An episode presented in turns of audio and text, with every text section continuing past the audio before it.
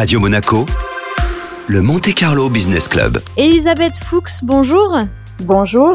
Vous êtes directrice régionale des entreprises pour la cité. Alors les entreprises pour la cité, euh, c'est une structure dont les origines remontent à la fin des années 80 et qui a beaucoup évolué depuis, qui a changé de nom d'ailleurs.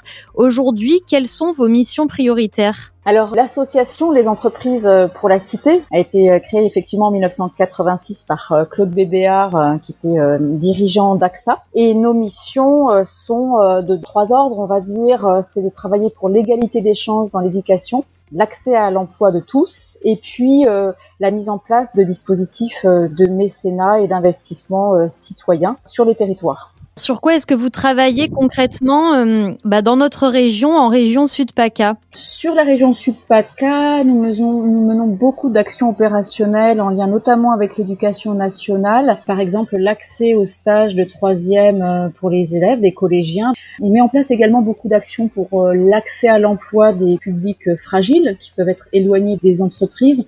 On a par exemple un programme de, de parrainage de demandeurs d'emploi euh, seniors et on accompagne donc un groupe de demandeurs d'emploi avec l'aide de salariés d'entreprise qui les accompagnent, les remettent en selle, leur donnent des conseils, les coachent en quelque sorte de façon très très bienveillante. Voilà, on est également en train d'organiser plusieurs euh, événements, les, les, étapes du Tour de France de la diversité, où nous réunissons les, les entreprises engagées pour la diversité pour euh, faire des points d'étape sur leurs actions en cours et puis également les, les actions à venir. Quels sont les types d'actions que vous, vous plébiscitez pour euh, réussir à accentuer cette diversité euh, sociale au sein des entreprises? Souvent, lorsqu'on pense à la diversité, on pense au recrutement, à recruter des, des publics euh, de tout type de nationalité, d'origine sociale, d'origine euh, parfois migratoire, de première, deuxième génération, la question du, du, genre, du handicap, du patronyme, etc.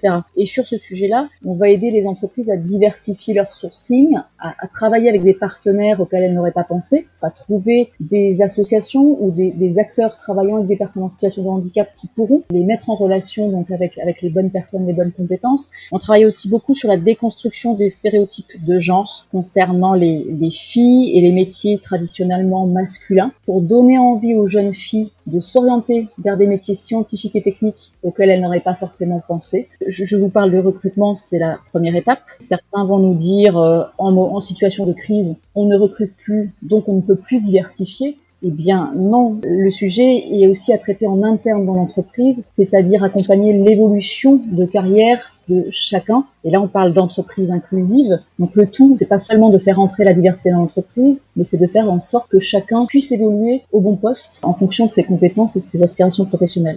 En fait, les entreprises euh, doivent prendre à bras le corps leur rôle social, leur rôle au sein de la société.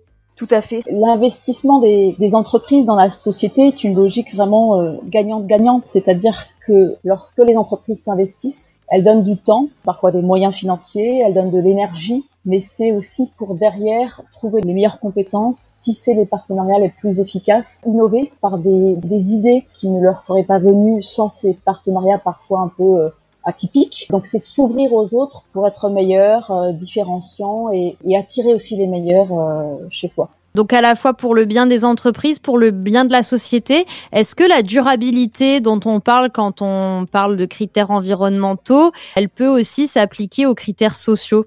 Au niveau des critères sociaux, on est dans une vision de long terme qui est celle de la formation des publics dès le plus jeune âge, leur apporter euh, toutes les clés pour s'orienter au mieux vers les métiers en fonction de leurs aspirations professionnelles. Et c'est ensuite les orienter vers les, meilleurs postes et les accompagner tout au, tout au long de leur parcours professionnel. Donc on est dans une logique de durabilité par rapport à une carrière, par rapport à un parcours où tout ce qui a été construit avec une personne peut bénéficier à l'entreprise sur du long terme, puisque les personnes sont ensuite clientes, fournisseurs, partenaires de ces entreprises et en parlent de façon positive.